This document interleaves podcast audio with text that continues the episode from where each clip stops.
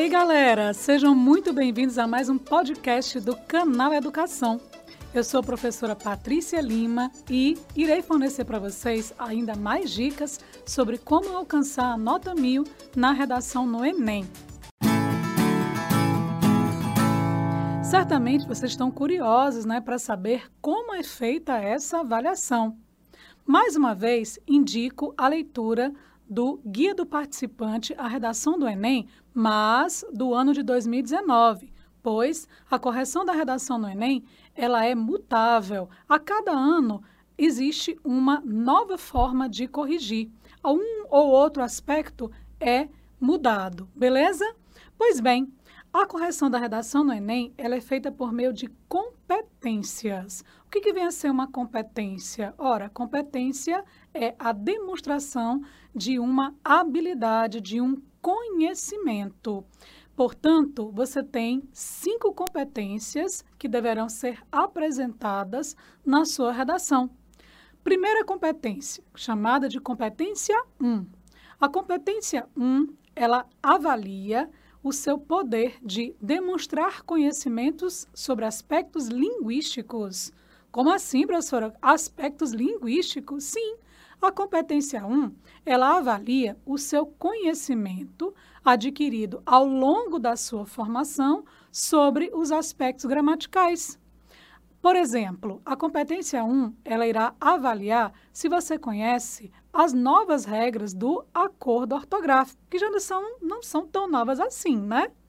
A competência 1, ela vai observar se você sabe escrever corretamente, acentuar, né, quanto à ortografia, quanto à acentuação, concordância, regência, colocação pronominal, também o uso do acento indicador da crase e a competência 1, ela não apenas observa os aspectos gramaticais, mas também ela avalia o seu poder de escolha vocabular. Ela observa se você sabe escolher bem as palavras mediante um contexto se o significado da palavra que você escolheu está de acordo com aquilo que você quer apresentar na sua redação. Portanto, a adequação vocabular é um aspecto muito importante a ser levado em consideração na avaliação da competência 1. A competência 1, ela também avalia a estética textual. Estética, professora? Sim. Você deverá apresentar uma margem ao iniciar a produção do seu texto e, claro, nos demais parágrafos. E eu sempre aconselho que a margem ela seja construída com o espaço de dois dedos, né? Dois dedos unidos são suficientes para que você elabore a sua margem esquerda. A margem direita, ela deve respeitar o término da linha. Caso contrário, a sua redação não será redigida em prosa, mas em verso, né, galera? Pois bem, a estética do texto ela também observa, além da margem, as rasuras, os borrões. Você deve ter muito cuidado quando for passar a sua redação do rascunho para o definitivo, evitando assim a construção de borrões. Isso, em demasia, irá comprometer a sua nota na avaliação da competência 1. A competência 1, ela também observa se você tem o conhecimento da utilização das letras maiúsculas e minúsculas. Do mesmo modo, a translineação, ou seja, a separação silábica. Professora, como eu posso fazer para me dar bem na competência 1? Como eu posso fazer para eu atingir 200 pontos? Afinal, como vocês já sabem, cada competência ela tem o um valor de 0 a 200 pontos. Como atingir, então, a nota máxima na competência 1? Tudo parte de um bom rascunho. Você deve elaborar o rascunho como se fosse o texto definitivo, obedecendo às margens, a quantidade de linhas suficiente em cada parágrafo, escrevendo também, evitando o rascunho, evitando o borrão no rascunho, para que, ao passar a sua redação da folha de rascunho para o texto definitivo, a folha definitiva, você evite cometer falhas. Uma outra dica também muito importante é a leitura do rascunho. Redigir o rascunho, você deverá reler cada parágrafo que você escreveu, tentando assim corrigi-los e desse modo você vai evitar cometer algum um ou outro erro que você porventura tenha apresentado por falta de atenção. Beleza? Então, entenderam sobre competência 1? Quer saber um pouco mais sobre essa competência? Mais uma vez, leia o Guia do Participante à Redação no Enem do ano de 2019. Pois vamos lá. Competência 2.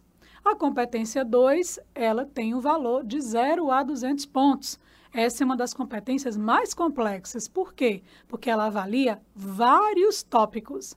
A competência 1, ela avalia se você compreendeu a proposta de redação. A, a competência 1, ela avalia se você apresentou uma tese. Se a sua tese, o seu ponto de vista está de acordo com o tema. A competência 2, ela também avalia se você apresentou um repertório sociocultural.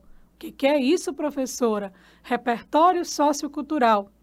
Nada mais é do que informações que não estão nos textos motivadores, informações de outras áreas do conhecimento.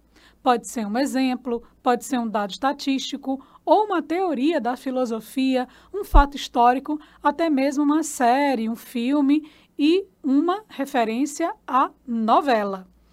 Além disso, a competência 2 avalia se o seu texto está estruturado em introdução, desenvolvimento e conclusão. Muitos dizem que a competência 2 ela avalia a argumentação. Esse é um dos aspectos mais importantes, mas não somente este, né? Afinal, como citei há pouco, são vários os tópicos avaliados nesta competência. A competência 2 de maneira bem resumida, ela avalia a sua capacidade de apresentar informações que defendam a sua tese, que defendam o seu ponto de vista. Professor, e aí, como é que eu faço para me dar bem na competência 2? Bem, primeiro, você deve ser um aluno leitor, você deve ter conhecimento sobre várias áreas para que esteja muito bem preparado para escrever a redação do tema proposto. E essa redação, ela deverá conter estratégias argumentativas. As estratégias argumentativas, elas são, é, elas são corrigidas a partir da competência 2. O que, que vem a ser isso? Ora, nada mais é do que recursos que você vai utilizar para defender a sua tese. Por isso, a competência 2, ela avalia se você sabe apresentar na redação um exemplo de conhecimento público, se você sabe apresentar dados estatísticos a partir de uma pesquisa, se você sabe fazer comparações, comparações entre fatos históricos, comparações entre países, comparações entre idades, sim, comparar a juventude à, à fase adulta, à fase sexagenária, enfim. A competência 2, ela avalia também a estratégia argumentativa voltada para depoimentos de especialistas no assunto. Por exemplo, você vai escrever um texto sobre saúde, que tal apresentar um depoimento do médico Drauzio Varela? E cabe muito bem na estratégia argumentativa teorias diversas da filosofia, como a teoria dos contratualistas de Thomas Hobbes, Rousseau, John Locke, ou até mesmo da sociologia, o queridinho do momento, né, galerinha?